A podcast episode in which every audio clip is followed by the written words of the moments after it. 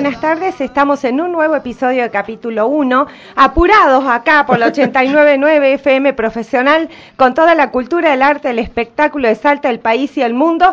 Nos dejó tarde el programa anterior. Ay, no, me tienes razón. Sí, entramos tarde hoy día. Bueno, pero está- Estamos tarde. La pero- perdonamos a las chicas porque son muy interesantes. Sí, no, por supuesto, pero yo ¿Eh? estoy desde temprano acá en la Sí, radio. sí. Yo estoy desde las 12 de la noche de anoche. Ah, sí. Porque me tomé el último colectivo, me Ah, vine con la carpita y, Sí, estuve ahí. Sí, ¿no? hay que Este, acampar, el- ¿vi? Claro, Hay estoy acá en el jardincito de la radio. Sí. Hermosa noche que Hermosa tuve. noche, Oh. sí señor, sí señor. Lamentablemente, ¿qué va a ser? Este, venimos como podemos. Claro. ¿No? Y ahora bajamos rodando. Total, Eh, estamos en el Gran Bur. Yo puedo bajar rodando Ajá. perfectamente, así sí, que bueno. uy, yo llego hasta el cerro. Sí, señor, sí, señor. Bueno, este, el que, el que se vino a pata hoy también es. Robertito Lera. ¿Cómo No. le va? Bueno, te venís con el Walkman, no es el Walkman, con el auricular puesto, Ah, escuchando claro. esta música y se te hace más cerca No, todo, ¿viste? Cuando vas a pata. Con el Walkman y el cassette, ¿no? Sí. Este, aprieta el play. Bien ochentoso. el rewind. El, el con patines. Claro, los Con patines, patines, pero como- esos que tenían los cuatro, La- las cuatro rueditas. rueditas, dos adelante, dos atrás. Sí, señor, y la botita blanca. Sí, eran Ah, de color naranja Sí, las y rueditas. short, y short, este, eh, short así deportivo y musculosa, ¿no? cortitos, Cortitos, sí. como se usaba en ese tiempo. Sí. Y el flequillo así parado para adelante Claro. y nos meten en presos, Claro, ¿por qué? básicamente. ¿No? Porque van a decir, esta chica está loca. Esta viajera del tiempo. tal cual, tal cual. Bueno, señores viajeros del tiempo, es decir, eh, oyentes calificados para escuchar capítulo 1, Sí. pónganse las pilas y dispónganse a participar del sorteo Antología Tertulias Literarias de Juana Manuela Editorial que vamos a estar sorteando el viernes. Así es, así que ya saben, tienen que mandar su nombre, las tres últimas cifras de su documento al 3875-788-899. 387-57-88-899, el celu de la radio para que te comuniques con capítulo 1. Estamos hasta las 17 horas. Hoy con mucho palabrerío en el aire. No me diga. Le digo es más la frase del A ver, día. a ver, qué palabrerío. La palabra es una herramienta poderosa y desentrañar su origen nos sumerge en las raíces de nuestra cultura. Mm. ¿Quién lo dijo? ¿Quién lo habrá dicho? Lera.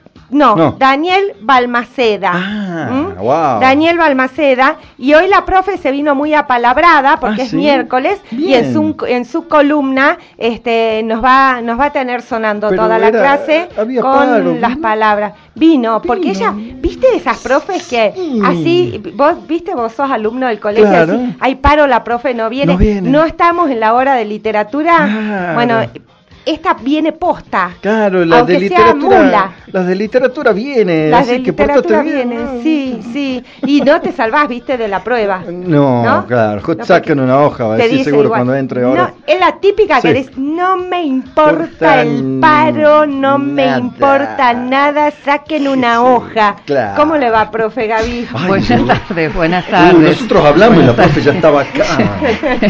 A mí el rector me paga el remis para que venga. Ah, muy Contarle que no falte. Claro. ¿Quién es el rector y yo, Lera, y yo me tomo venganza con los OPA que vinieron. Claro, Porque- exactamente. Porque si no hubiera venido nadie no tendríamos Claro, clase. ¿me claro, entiendes? Esa es exactamente.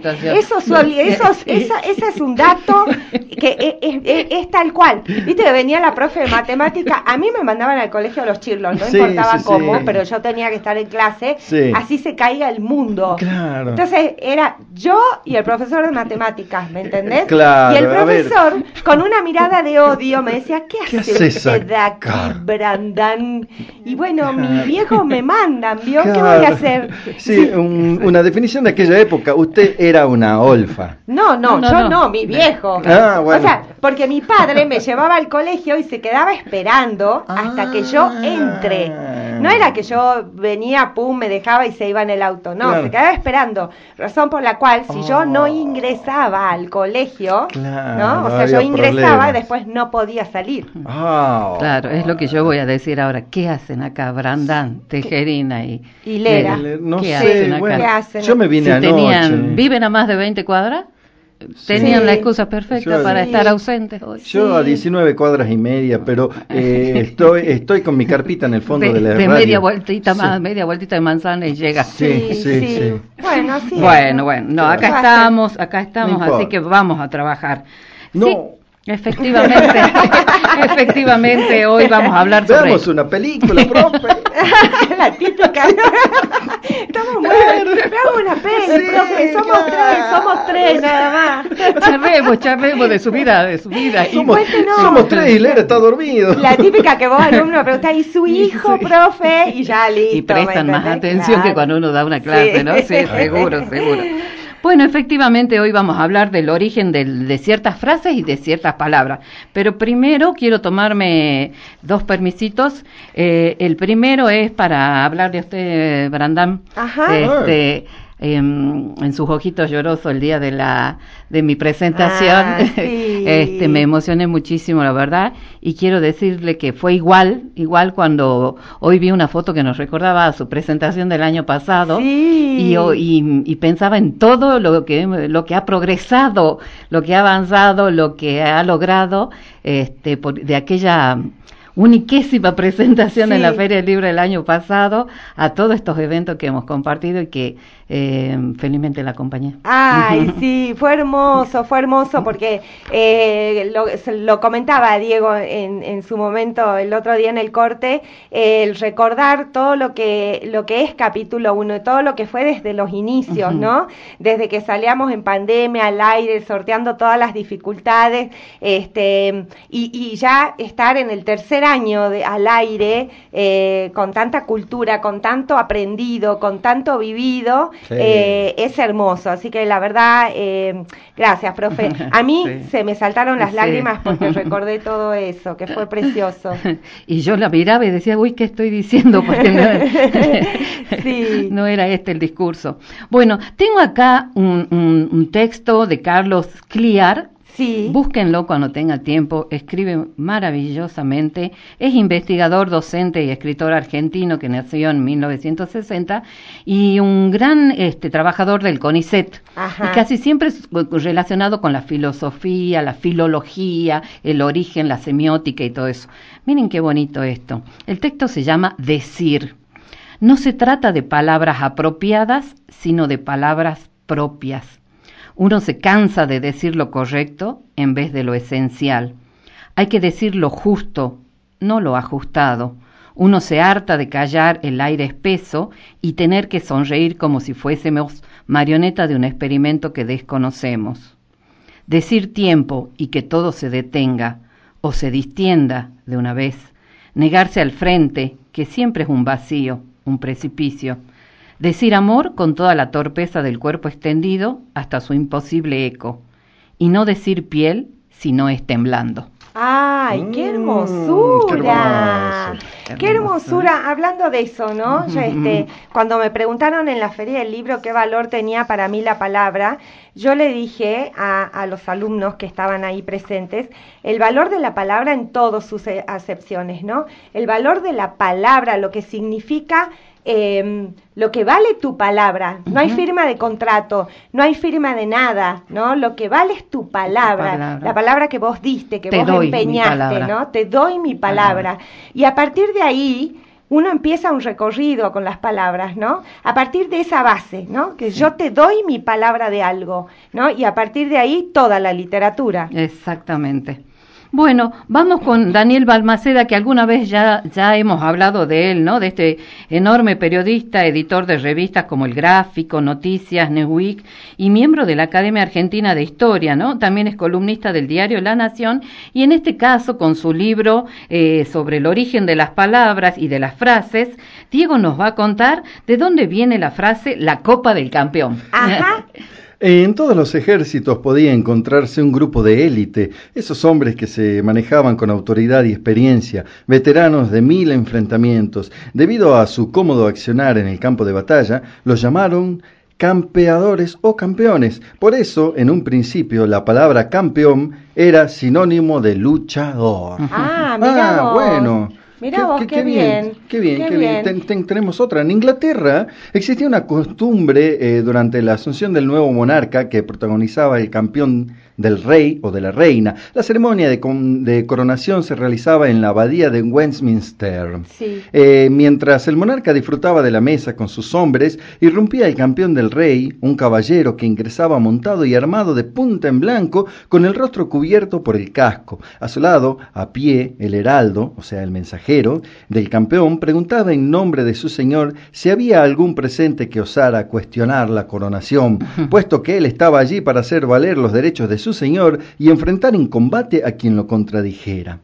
Ante el silencio general, el rey tomaba un sorbo de vino en honor de su campeón y le enviaba la copa casi llena. El caballero bebía de ella y la alzaba mientras recibía una ovación. No la devolvía, la conservaba como un obsequio de su majestad. Esa es la explicación de por qué en el deporte el campeón recibe una copa. Ah, ¡Wow! ¡Qué mirá lindo! Para que se la tomen, no- ¿no? no es para que se la Pero tomen. no se la dan, O sea, no se claro. la dan Claro, nada, el, ¿no? el rey se la pasaba, él tomaba y después se la quedaba, ¿no? Claro, De ahí- de ahí exactamente. es lo que va a pasar este año en el Mundial con Messi, señoras y señores. ¿Eh? Bueno, vamos ahora con dos pájaros de un tiro. ¿Cuántas veces la dice uno, dice uno esa frase, no? Dos, matar dos pájaros de un tiro. Sí. Y la explicación es la siguiente. El cañazo parece ser un golpe dado con una caña. De hecho lo es, y el diccionario de esa acepción como la principal, pero tiene sus matices. Fernando de Magallanes no logró su objetivo de dar la vuelta al mundo en 1521 por culpa de un cañazo. En Filipinas, cuando le faltaba poco más de cuarto del trayecto para completar la circunnavegación, recibió un cañazo en la frente que lo tumbó por siempre. ¿Qué era el cañazo en el siglo XVI? Un lanzazo. Ajá. Incluso el dicho matar dos pájaros de un tiro tenía otro correspondiente que era matar dos pájaros de un cañazo. Ah. Para nosotros la idea de tiro es la de un arma de fuego. Sin embargo, la frase es del tiempo de las lanzas. En el virreinato del Río de la Plata era usual el juego de cañas en los días de fiesta. Fue una tradición im- importada de España que a su vez la tomó de los árabes. En la contienda participaban equipos de seis a ocho hombres que lanzaban cañas al adversario que le tocaba atravesar cabalgando un pasadizo tratando de esquivar los tiros. En la Edad Media los competidores se protegían con adargas, los escudos más maleables, pero en nuestras pampas se protegían con el brazo. Dijimos que la frase popular era matar dos pájaros de un cañazo. La idea parte de la utilización de las cañas para cazar aves, y allí surgió otra expresión muy conocida en España, solía decirse ave de paso cañazo. Ah. Pregonaba un concepto poco hospitalario, el de aprovecharse del extraño que acudía en forma esporádica a un pueblo, algo así como un turista que recibía un trato desventajoso por parte de los locales. En este caso, el viajero era el ave de paso y el comerciante local el que en forma figurada lanzada, lanzaba el cañazo. Con el tiempo, la frase se redujo y si bien perdió su sentido de engaño, mantuvo la idea de oportunidad.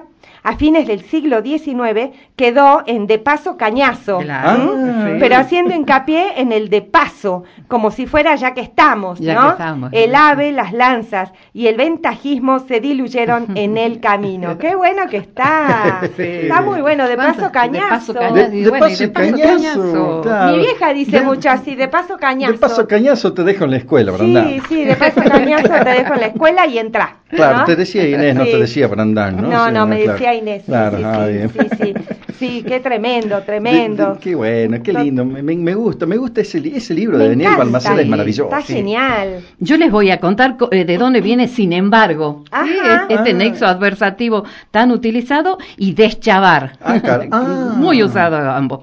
Bueno, algo más sobre el vocabulario tratado. Embarricar eh, era la acción de apilar objetos.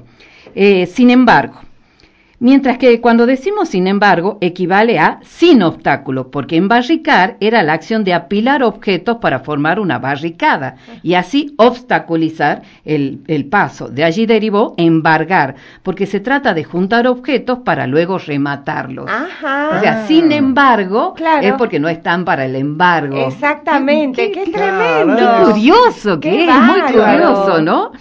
Por eso, cuando decimos sin embargo, equivale a decir sin tal obstáculo.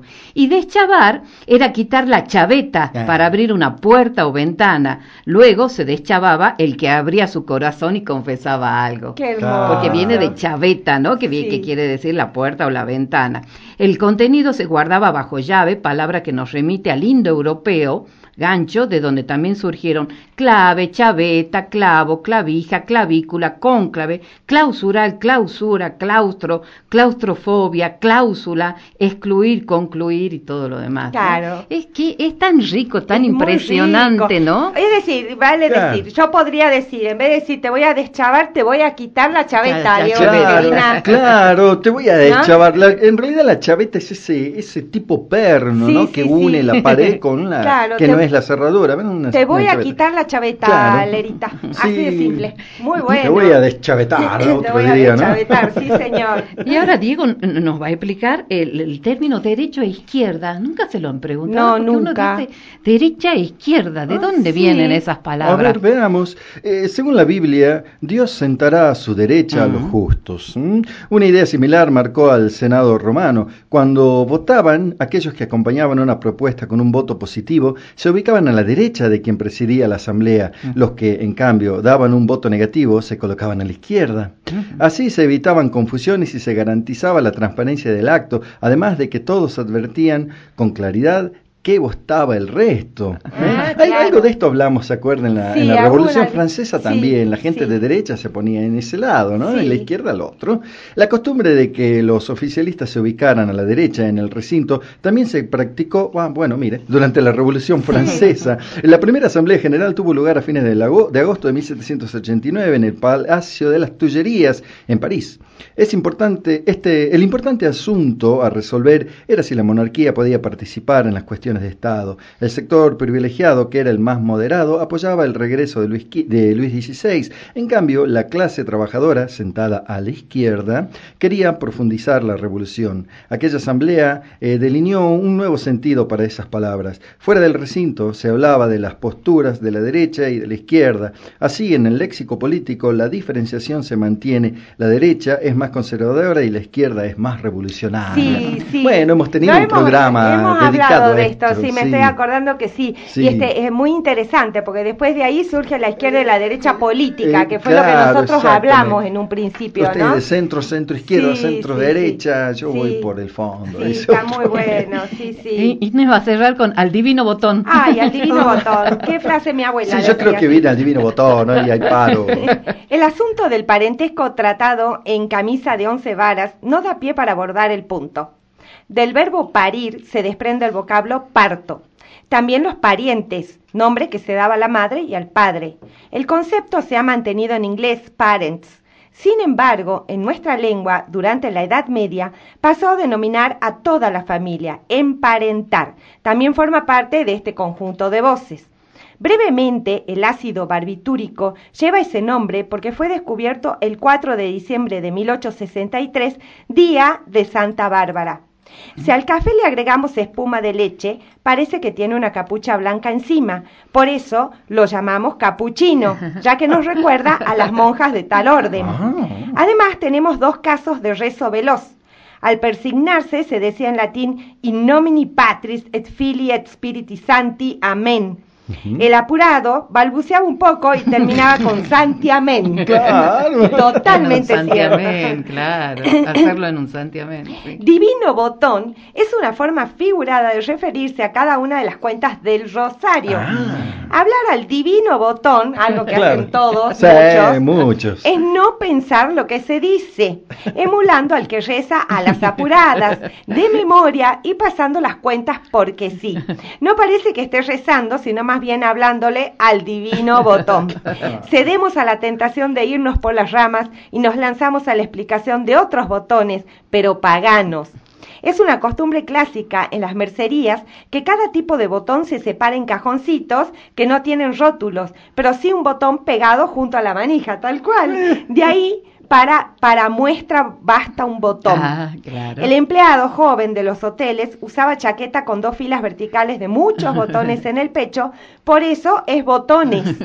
En la primera mitad del siglo XIX, a tono con la revolución industrial, se aplicó la palabra para mencionar la pieza de forma similar que se pulsa para poner en funcionamiento dispositivos mecánicos como el botón del ascensor. Muy bueno. qué. Ninguna de estas explicaciones es al divino botón. No, ninguna. No, Ninguna. no. ¿eh? Está muy genial, No. exactamente. Pero y qué, y qué linda sensación ahora cuando uno lo sabe, ¿no? Sí, Cuando lo, lo, sí. lo- Claro. lo- lo vuelva a Sí. decir, uno Aparte, tiene la ¿sabes que lo explicación. lindo que vos, sin te, embargo- vos te haces la culta, ¿viste? Claro, claro. Vos te haces la culta y entonces viene Sin tu abuela- embargo, sin embargo, Claro, ¿sabés y- de dónde viene ¿Vos sin embargo? dónde viene Claro. sin embargo? Sin embargo, te voy a deschavetar porque estás hablando del divino botón. Sí, exactamente. Claro. Vos sabés de dónde vienen todas esas expresiones, vení que te explico. Vení que te explico y mato dos pájaros. Claro, genial. Y de paso el cañazo. Sí, señor. Hola Inés y Diego, jeje, a pata pila llegó duende, a pata pila fue duende. Eh, pobre, con este sol fuerte y lo petizo que es, dice.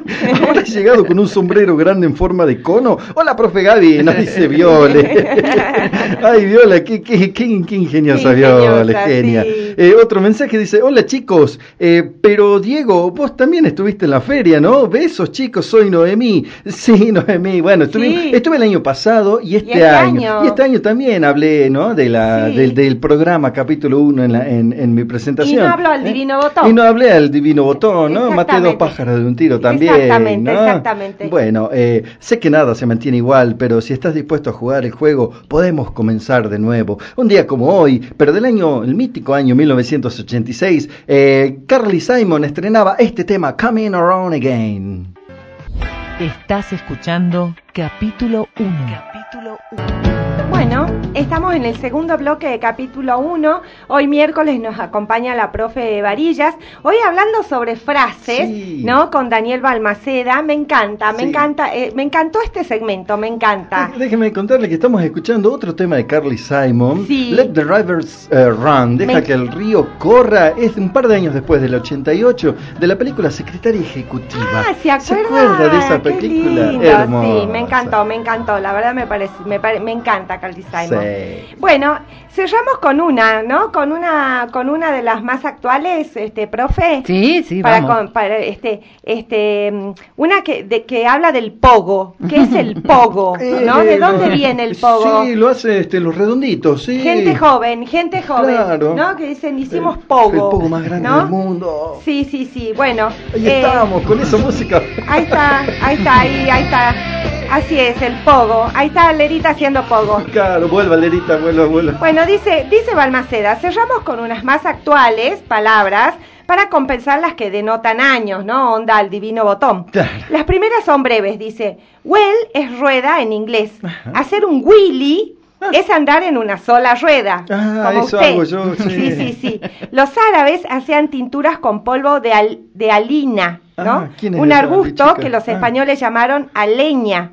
De ahí vienen los tatuajes de henna. Ujú. Ajá. ¿Eh? No eso que te haces en la playa, ¿viste? Yo no sé eso de. En 1920, Max Pollig y Ernst Gottschall presentaron en Hannover un zanco con resorte para entretenimiento. Usando las dos primeras letras de sus apellidos, lo bautizaron Pogo. De ahí viene el pogo o saltos descontrolados de los recitales que fueron implementados por los punks y hoy se ha esparcido al rock y todas sus variantes. Claro. Es decir, muchachitos, niños, cuando ustedes hacen pogo, Sí. en realidad están emulando Sí. ¿no? a, esta, a esta suerte Sí, de, de- invento alemán. Sí, sí, la- a los hinchas de Boca, cuando festejemos el campeonato y hagamos el pogo, recuerden este programa. Recuerden este programa, tal cual, men, tal cual, tal cual. Este, me encanta esto, un zanco con resortes. Un zanco no se les ocurra ir al recital al zanco con, con- con el pogo de, de- de resortes, Claro. porque van a viajar a la luna. Eh, claro. Y lo más probable es que la policía no los deje entrar. Exactamente, ¿No? o con eso puede, bueno, saltar la cerca y, y colarse. Sí, Claro, sí. ¿por qué no? Pero qué divertido, ¿no? Sí. Me parece re divertido los zancos con resortes. claro. Sí, me encanta.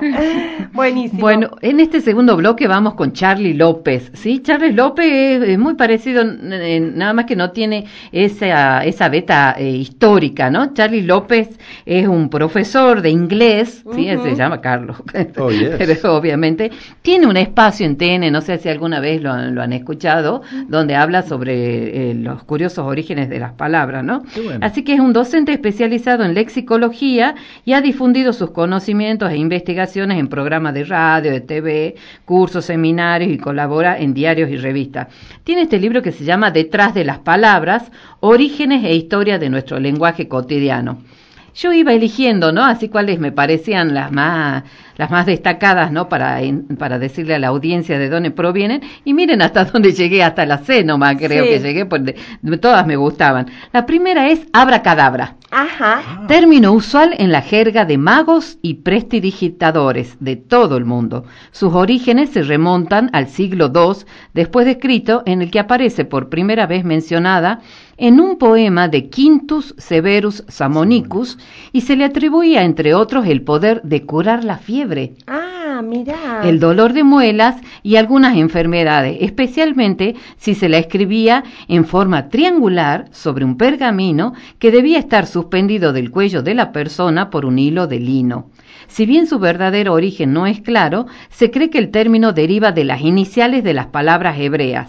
Ab, B larga, padre, Ben, hijo, Ruach Akadash, Espíritu Santo. Ajá. Abra cadabra. Abra cadabra. Claro. Mira vos. Sí. O sea, Ese era- señoras mamáes, si ustedes quieren curar la fiebre de su hijo, Claro. le cuelgan un triángulo en el cogote, Claro. con- agarrado así de una de un hilito, Sí. y le dicen abra cadabra. patas de cabra tiene que Abra cadabra y ya está, Ah, se no. cura la fiebre. Ah, no, y las patas de cabra. Según, según este, este señor Charlie. Ah, bien, ¿no? bueno, es de la época de cuando empezaron a, eh, a tomar auge los, los magos en Sí, aquellos tiempos. sí. Sí. Los, que, los que se esperaban que hagan milagros. Bueno, las madres, Claro. sin ir más lejos, el Sí. domingo va a ser el Día de la Madre, Claro. abra cadabra. Abra cadabra, De paso. escondan las patas de, De cabra. paso. De Sí, paso señor. el recordatorio. De paso cañazo.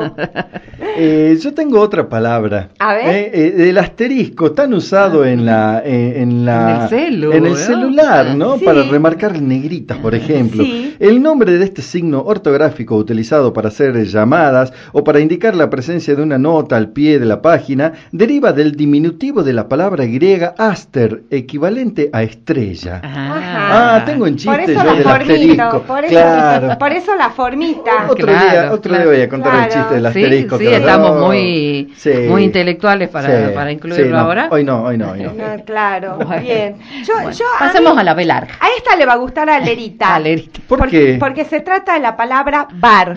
Ah, Lerita, mire preste usted, atención. Pero con B larga, fama, Lerita. ¿no? Con B larga, ¿no? Alegrese, alegrese porque ha- con Sí, B larga. Sí, el bar. Salud. Dice, nuestros tan típicos bares toman su nombre de la palabra homónima en inglés, que en su acepción más antigua significa barra de madera o metal.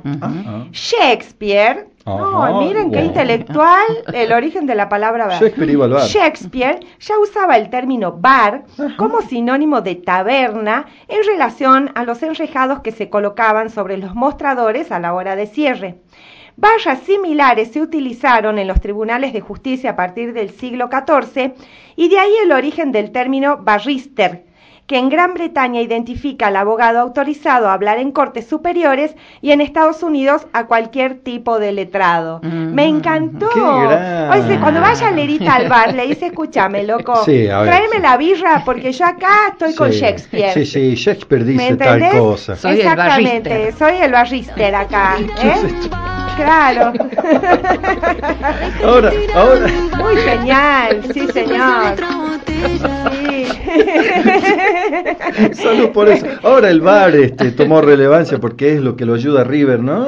Sí. Ay, cállate, hoy estás futbolero. sí, sí. Hoy estás hablando al Sí, divino cualquiera botón diría que, fútbol. que ya, que ya salieron campeón. Sí. Bidet.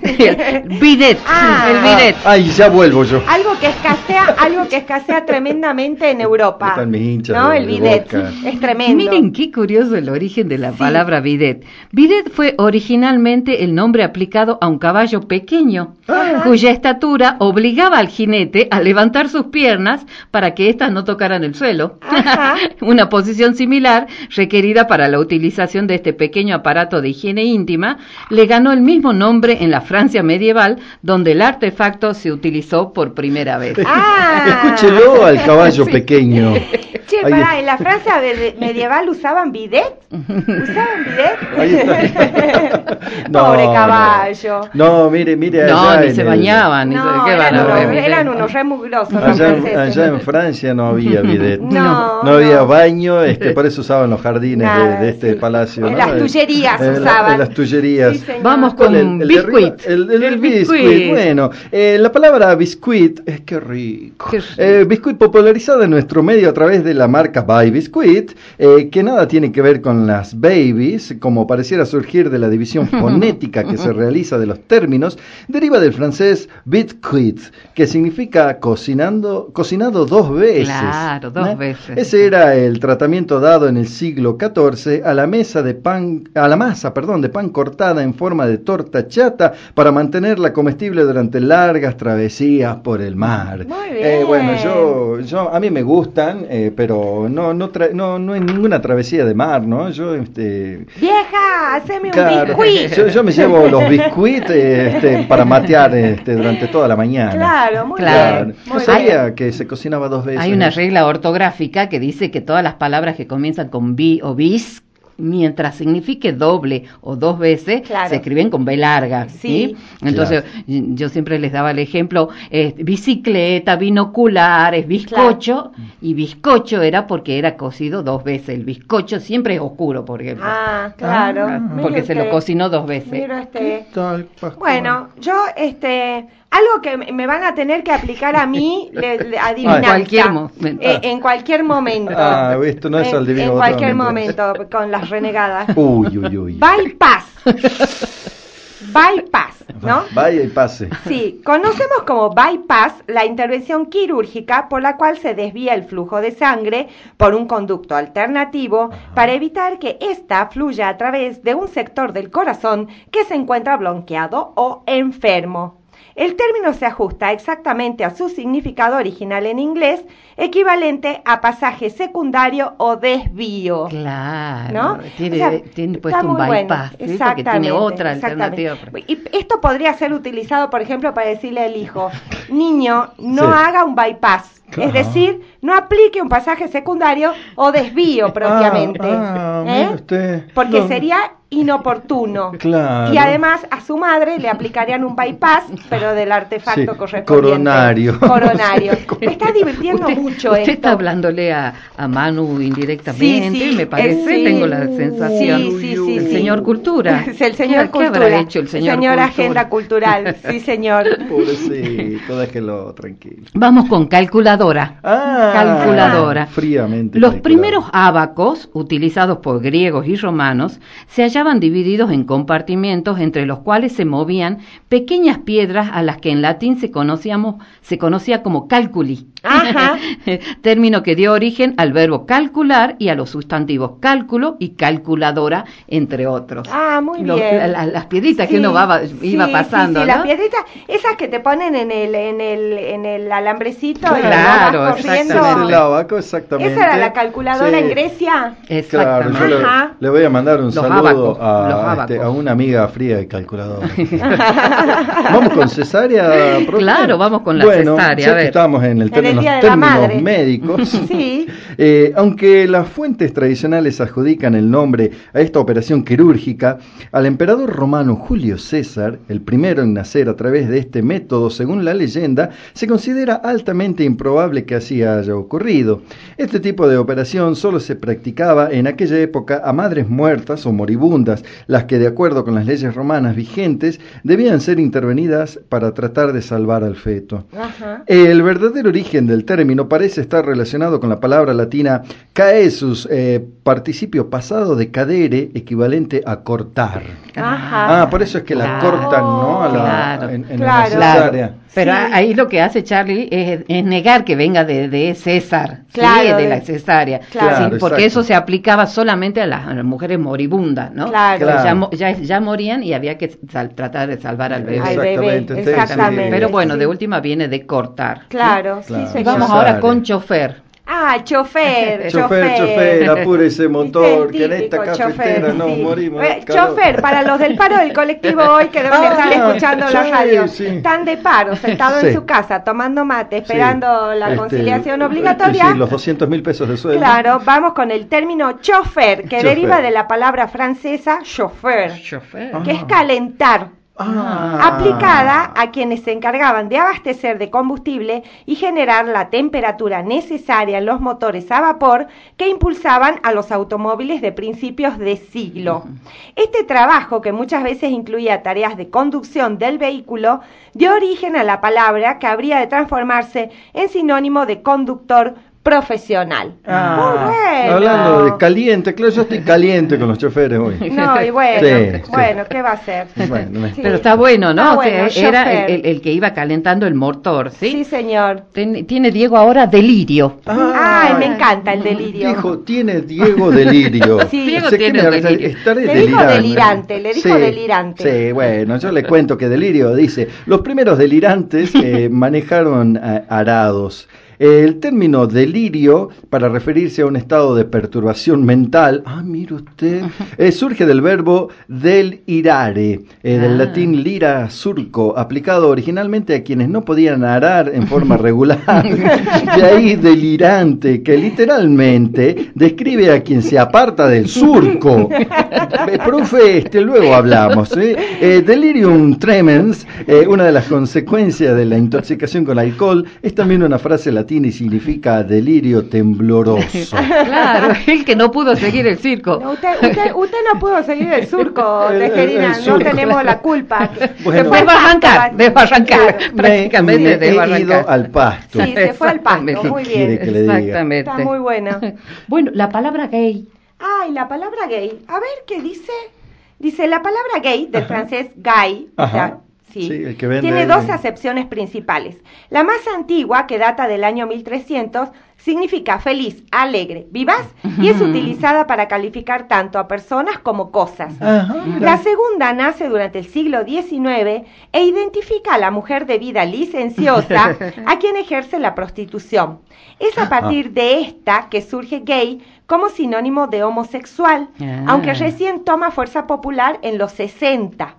Dada la fuerza de la segunda acepción, no quedaría claro para el inglés de la calle si hay un gay party, es una fiesta alegre, o Ah. una reunión de homosexuales. ¿Mm? Ajá. Ah, bueno, está Bueno, bien. Yo me quedo con la primera acepción, este, porque hoy estamos muy gays nosotros. Sí, ¿no? estamos muy Claro. gays. Estamos muy gays Claro. y estamos en una gran fiesta alegre. Exactamente, Y no nos fiesta importa loca. si, eh, si- y no nos importa de que si hetero o u homo. U homo, u hetero, o qué sé yo, que tú, La- LH. es, que la- gay. es que las clases con poco alumno terminaban así. Sí, sí, ¿no? sí, sí, eh, Eso eh, es lo que está claro. pasando. Eso eh, es lo que está pasando hoy. hoy. Sí, no han venido los, los, los traga, vienen los, los, los de Sí, siempre. bueno, Los- sí. Los que el padre Los te, que- te- te los mete a chirlo del colegio. Los que específicamente no queríamos que vengan. Yo tengo acá la palabra ranking y rating, Ajá. ¿sí? que uno a veces se las confunde. Sí. Las palabras ranking y rating, aunque incorporadas a nuestro vocabulario cotidiano desde hace mucho tiempo, tienden a ser confundidas. Se llama ranking, del inglés rank, orden, posición, a una escala o clasificación que permite establecer comparaciones. De ahí los conocidos ranking de boxeadores, de tenistas, profesionales, etcétera. Y rating, por otra parte, del inglés rate, evaluar o tasar, se refiere a mediciones de audiencia. Se trata de estadísticas que permiten determinar sobre la base de puntajes preestablecidos el número de personas que escuchan o miran ciertos programas de radio o televisión. Sí, señor. Ranking estamos- y rating. Nosotros estamos en el top del rating. Sí, sí. ¿Eh? Capítulo 1 al top, primero Ah, ah, del eh, rating. topísimo. Sí, Le señor. cuento un mensaje, dice, hola, lindo miércoles, escucharlos, qué lindo, y con, un- con este tema de la palabra, su origen, los dos autores muy interesantes, la palabra tan importante. Saludos de Santa Lucía para los tres, soy Patricia DNI 804 para el sorteo. Buenísimo, Patricia, me encanta. Eh, me Buenas encanta. tardes a todos, hermoso programa el de hoy, escuchándolos aprendí varias cosas súper interesantes, me encantó, saludos y cariños para todo el equipo, de paso y cañazo, que anotan para el sorteo del libro, soy Dora 311, Genial. de paso y cañazo. Eh, de bueno. paso, cañazo te anotamos. Eh, claro, Dora. qué lindo, qué Muy lindo bueno, sí, me encantan estas palabras. Una última, una última, profe. Bueno, vamos con la palabra máster. Máster. Ah, Master, escuche, Lerita, Escuche, Master Master. Escuche, Master. Escuche, Master Leri. De las distintas acepciones del término inglés máster, amo, patrón y maestro. Ajá. Ah, a bien.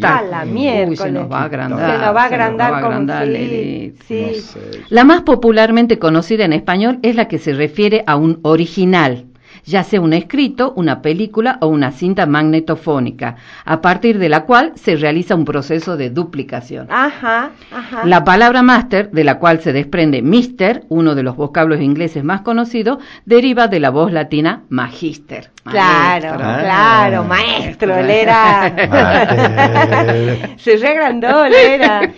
Bueno, Menos mal no- que lo mandaron al colegio, comparó el colectivo y todo, porque ahora vuelve a la casa y le dice a la vieja, soy un máster, Sí, vieja. Master, vieja del agua. Está muy bueno, está muy bueno. Bueno, y cierro con Halloween, que A ya ver. se aproxima, ¿no? Tradición celta conocida en castellano como Noche de Brujas.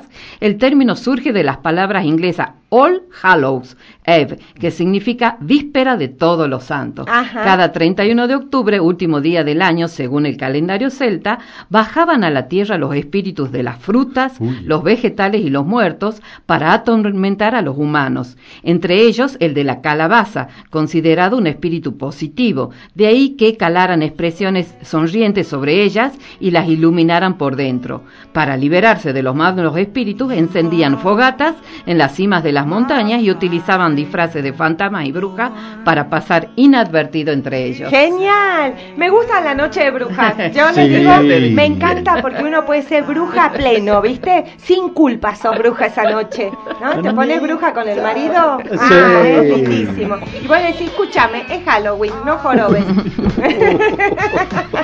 Ahí está, ahí está la bruja. Claro, posta, ¿viste? Es Halloween, noche de brujas. No sé por Sí. qué, por qué, por qué me limitas mi posibilidad de expresarme.